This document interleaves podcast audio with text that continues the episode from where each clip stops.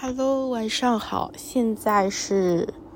掐着十一月三十日的尾巴，现在是十一点五十九分，然后来录这一期播客。至少我今天还是，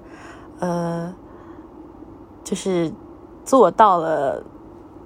昨天的 flag，开始 录播客。嗯，然后今天想讲的书还是救猫咪了。然后今天在地铁上以及回家，刚才看了一点，但就反正看到最后一点点的时候就不是很想看。嗯，那就讲一讲前面的部分好了。在讲之前，就就是这个播客，反正已经彻底跑偏了，我就爱咋地咋地，就要开始唠嗑，就说一说今天发生的事情。要说还是不说呢？说一说吧。今天其实就有两个事情，感觉可以说一说。一个是我就是心情不是很好，就因为今天上班有一点摸鱼，两个老板都不在，我就就包括昨天真的就工作太努力了，就有点过于累，嗯，以及就是今天需要去推进的有一项工作。我觉得特别的难，我不知道如何下手，因为昨天收到非常多 feedback，嗯，就还是硬着头皮头皮去搞，搞完之后还收到一点 feedback，就导致我今天就心情比较 down。我就发现我其实是一个很容易受外界影响的人，这个好像之前也讲过了，就还蛮明显的。呃，一旦是有人注视着我，然后。特别是有人给我叫好叫座，我就会尾巴翘到天上去，嗯，然后表现特别好，一边又嘚瑟又表现得很好。但是如果收到一些批评啊什么的，整个人就气场就不对了。嗯，怎么说呢？就有好也不好吧，啊不不不，这个事情本身没有好坏的，就我知道我有这个特性，嗯，然后多给自己顺顺毛，让自己保持一个尾巴跳翘到天上去的状态就好了。所以，嗯，感受一下今天这种心情很荡的感觉吧，嗯，就感受这个情绪的流淌啊。今天也是非常实践猫学的一天，因为最近不知道为什么就又。嗯，看书还看得进去，但是听播客不太听得进去，就感觉乌拉拉的，然后脑子里面很多乱七八糟的声音，所以就想着就听不进去。听听歌啊什么的还可以，但是听人讲话真的就，除非听一些真的什么渣男渣女故事集啊什么这种，可能听得进去。嗯，去听一些就是和就。看起来就很高端大气、有内涵东西就不行。于是今天回家呢，又想听点东西，然后又又又不知道干啥，于是又开始听得意忘形，就一一定要落实得意忘形在我的呃那个啥小宇宙里面排名是最高的。我发现一件很可怕的事情，就是我的小宇宙的收听。时长已经有七百一十九个小时了，就离谱。因为过去的一个周末听了二十个小时的出道电台，真的就离谱。但总的来说，还是得意忘形占据了七十三小时二十五分钟的榜首，可以继续保持。那为什么说到这个呢？因为我今天就又就开始听得意忘形，然后。呃，因为是今天去跳舞之前看了一丢丢，呃，小宇宙的直播，然后就看到咸宁期的主播，好像叫曹宁吧，还是叫什么？不好意思啊，因为我不是很听这个播客，呃，就开始介推荐自己喜欢的播客，到最后 Q 到了一下得意忘形，他就说很感谢小宇宙的日更，那个那个首页就是会推一些非非。定期更新的播客，就通过小宇宙的首页去，呃，知道得意忘形，然后去把他之前的每一期，也不是每一期吧，把他之前很多期都听了一下，觉得就是，也也不用再去推荐了，他已经是一个这样子的地位了，这地位打引号，反正就，嗯，就有一种。就当时就非常激动的在在那个弹幕里面给学霸猫老师打 call 打 call 打 call，最后呢就所以回家就开始听，嗯，得意忘形就是张小雨和学霸猫的最新一期，就发现很多东西是常听常新的。嗯，我这一期节目我感觉我听了怎么也有三五遍吧，就当时真的反复听，就感觉过年了，过年了，又有这个终于有学霸猫和张小雨的播客可以听了。然后呢，嗯。就一直反复听，但是今天就稍微听了一丢丢，啊，就感觉非常不一样。虽然我现在已经忘记听到些啥了，可能现在有印象就是说到什么，处于一种非常笃定的状态呀。然后我当时听的时候就在涂身体乳，就今天回家非常的非常的怎么说呢，就就很踏实稳定，不慌不忙。呃，榨果汁，呃，涂身体乳，涂身体油，做一些护肤、护护发，然后包括看了一会儿书，所以我现在真的很困。嗯，如果不录播客的话，我感觉应该这个状态很很适合睡觉。以及学妈妈还说到，他每天晚上就会不管什么时候睡觉会静坐一会儿，嗯。就也不是一会儿吧，就至少会两三分钟什么之类的，就把心沉一沉，沉下来，还还撒了撒狗粮，就是说结婚的人，他他觉得就是适合结婚的人，就是你知道在他旁边，你做什么都可以，就你在旁旁边静坐也没有什么关系，也不会觉得奇怪，双方都很坦然。其实我最想说的一点是，嗯，就说他他学霸王说他现在状态。就是一种很稳稳定吗？我突然找不到非常确切的词来形容。嗯，就是一种情绪没有那么大的波动，然后就算每一次有情绪波动，都知道这个是一次自我，嗯，我理解啊，就是自我突破和进阶的机会，所以我突然就。就就就好了，就今天那点小情绪就消散了。本来今天跳舞跳了，跳了，我感觉两个多小时吧，也就也就很开心了。然后再听听，就反正就现在就很稳，心就比较定。虽然还是会有一些不确定、心虚啊什么，觉得总是在自我 PUA，工作不够努力。嗯，好，那就今天第一件事。第二件事其实想说的就是跳舞。就运动是一件非常好的事情，之前真的没有那么喜欢，或者没有那么，其实还蛮喜欢了。高中直到把腿跳断为止，就还蛮喜欢的。一个是也能收获这种运动的快乐，还有一个就是就被瞩目，真的很爽，好吗？然后今天也是去打歌的一天，穿一条漂亮裙子，嗯，就就很好看。然后跳了跳了一节舞蹈课之后。呃，跟一个在在健身房认识的朋友就说啊，我我上周好像就跟他说了，我戒了 Switch，然后就说啊，你要不要试试看 Switch 上面那个 Just Dance，就很好玩。然后我们就开始在健健身房的舞室里面开始两个人开始跳，就。就真的是屏幕太小，是一个硬伤，不然其他都特别好。我一直以为 Just Dance 很累，因为我之前就是在家里面跳，稍微跳一跳就出出出汗。但今天在舞室，可能也是下课了，人也比较少，就甚至会有一点点冷。但是跳的就很爽，因为又很大，然后两个人又有一些互动，所以我昨天的跳舞的最高分数是一万一千四百分还是多少，就大概是这个数字。今天就有一首上了一万二，就是应该是它最高一个等级，就非常的开心。嗯，然后今天跳了也，嗯，我们我们的那个舞蹈课应该是跳到九点半，然后下课我们就跳跳到个。快十点的这个样子，所以就一一共今天 跳舞跳了两个小时，真的就很开心。而且很多时候就是在透题，在同频。我一直关注的一个呃星座的博主，也也好像也蛮喜欢跳舞的。他今天也更新了播，呃，更新了一条微博，就是说，嗯，跳舞最开心的事情就是它能放空你的大脑，就是大脑。的思考很多时候会带给我们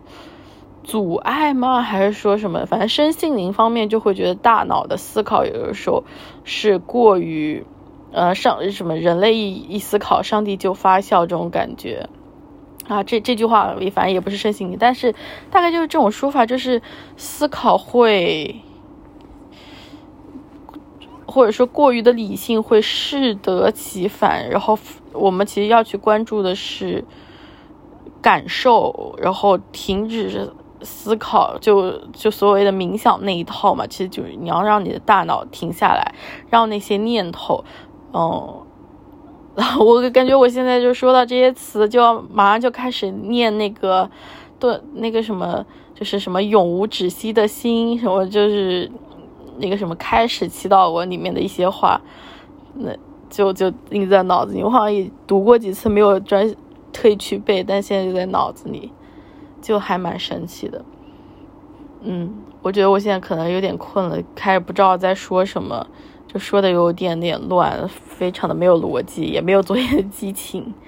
那我们今天就稍微快一点，然后今天继续要读的是《救猫咪》，哦，最后再说一下，就这本书可能明天就会拿去还，然后明天也。就是一个平平无奇的工作日，因为也不用也没有约舞蹈课什么的，所以明天我可能会去，呃，工作楼下的海马体吗？还是另外一家天海马体吧？问一下，啊，去确认一下，就是我适合拍哪一套照片，然后。是是不是确认一下可以拍的话，就可以先预定定下来，然后可能下周的也是周三或者哪个工作日就去拍掉。嗯，就拍一套照片，然后可以去把这本书还掉，因为这本《旧猫咪》其实是十二月三号到期吧。真的是书非借不能读也，就算借的书也会赶着带烂去读。不也蛮好的，读完《救猫咪》的话，下一本就可以读《失落的卫星》了。然后还有很还有好几本借的书，其实也可以慢慢的一本一本去读。然后今天不止就是把这本书往后读了蛮多的，就真的在通勤路上、地铁上是可以看很多的书，特别是如果看得快的话。嗯，然后今天昨天其实说了一下《救猫咪》里面列出来的十种。电影的类型嘛，那今天昨天有一个小小问题，就说到，就，嗯，救猫咪这个说法本身，我的理解好像是有点问题的，包括在前面，就是好像就是每一个主角都要讨人喜欢一点，就是看到他们身上的一些人性的光辉，但是后面，嗯，这本书的比较后面的。部分，嗯，第六章有写到剧本创作的不变法则，其中一条是救猫咪，还有一些其他的，我们等会也可以说一下。他在这里更详细的说明了救猫咪的是什么意义。他说的是，嗯，救猫咪这条法则说的是主角上场的时候要做些什么事情，让我们喜欢上他，希望他赢。这并不是意味着所有的电影都要。有主角施舍乞丐这样的桥段，好让我们跟他站在一边。救猫咪的附带附加定义是，观众呃，编剧必须让观众一开始就理解主角的处境。嗯，然后就他。哦，这我说到这里，我就突然想起来，不管是无论就是很多电影的主角不是那种纯粹意义上的好人嘛，嗯，包括在现实生活中，很多人看起来应该是很受欢迎，但是实际上不受欢迎，感觉他们就缺少了这样一些带有人情味的点。嗯，我不知道这样说是不是有一点点不好理解啊？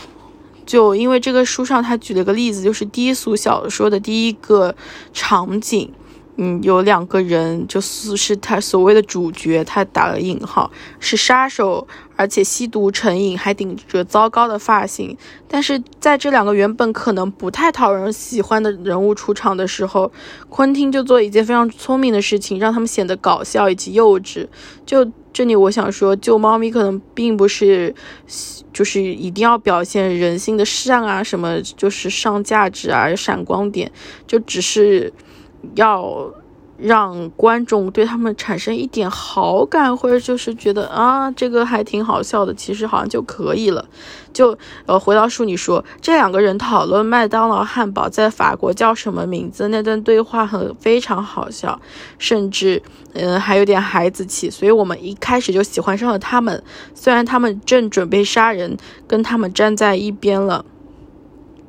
嗯。这就是救猫咪，所以就他中间还提到一个，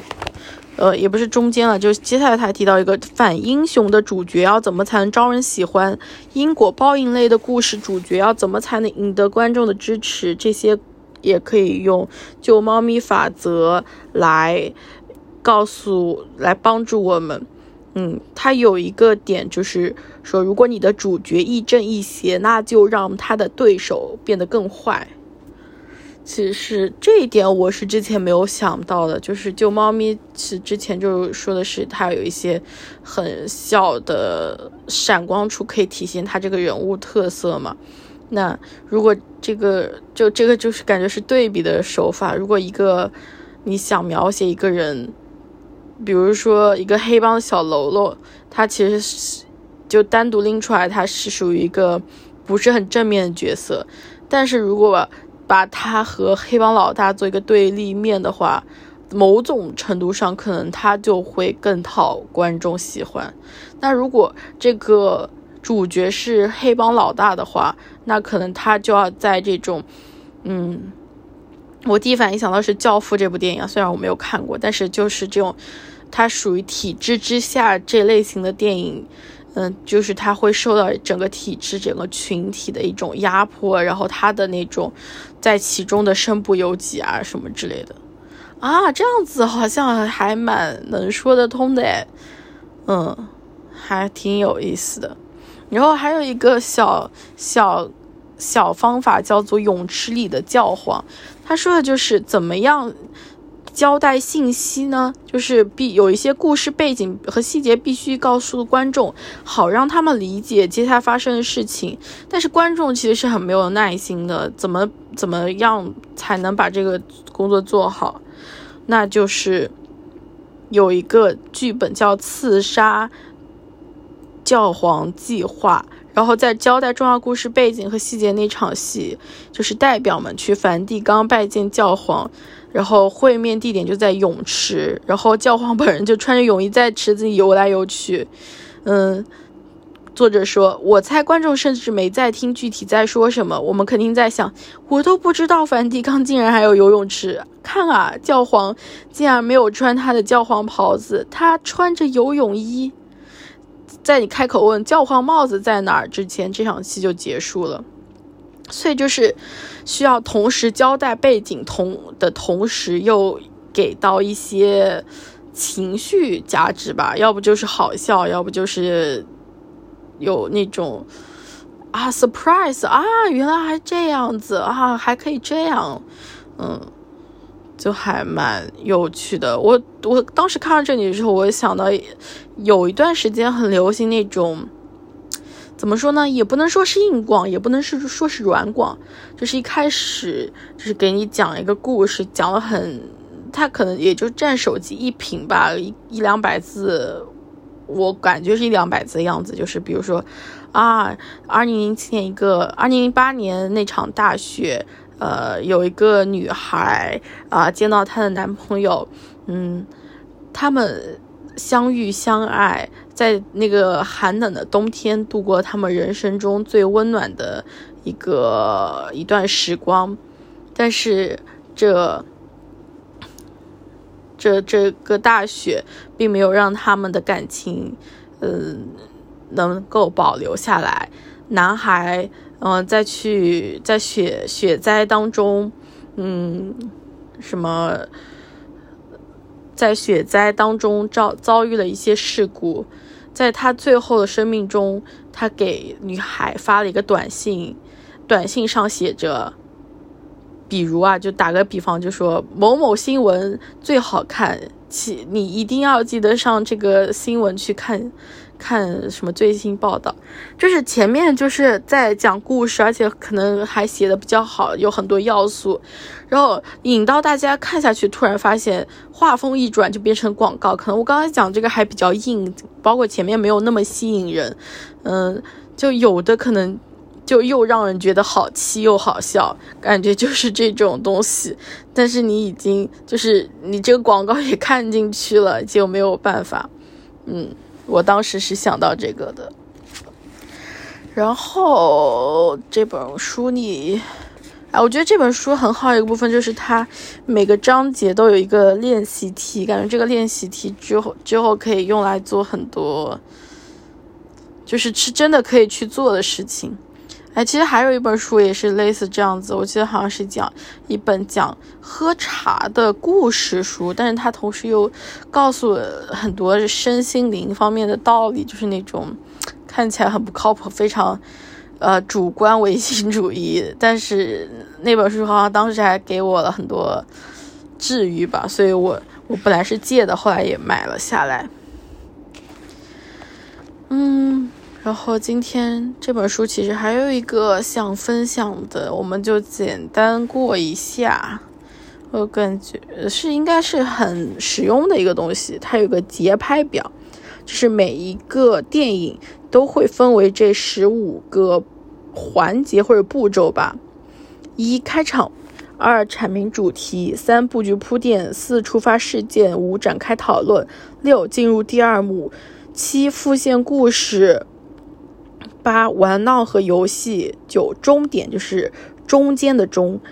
十反派逼近，十一失去一切，十二灵魂黑夜，十三进入第三幕，十四结局，十五中场画面，就真的和那个《千面英雄》里面有一点点像，只是它这个更是一个故事结构或者剧本结构的东西，《千面英雄》就是整个故事可能就分为了。这样子，好像罗兰巴特的神话学研究也是类似的吧。好了，那今天就讲到这里。希望明天在我还书之前能把这本书最后一丢丢看完，应该可以吧？路上可以看完。然后重点是把书里面的一些内容进行一个整理，然后在之后还能进行一个实践。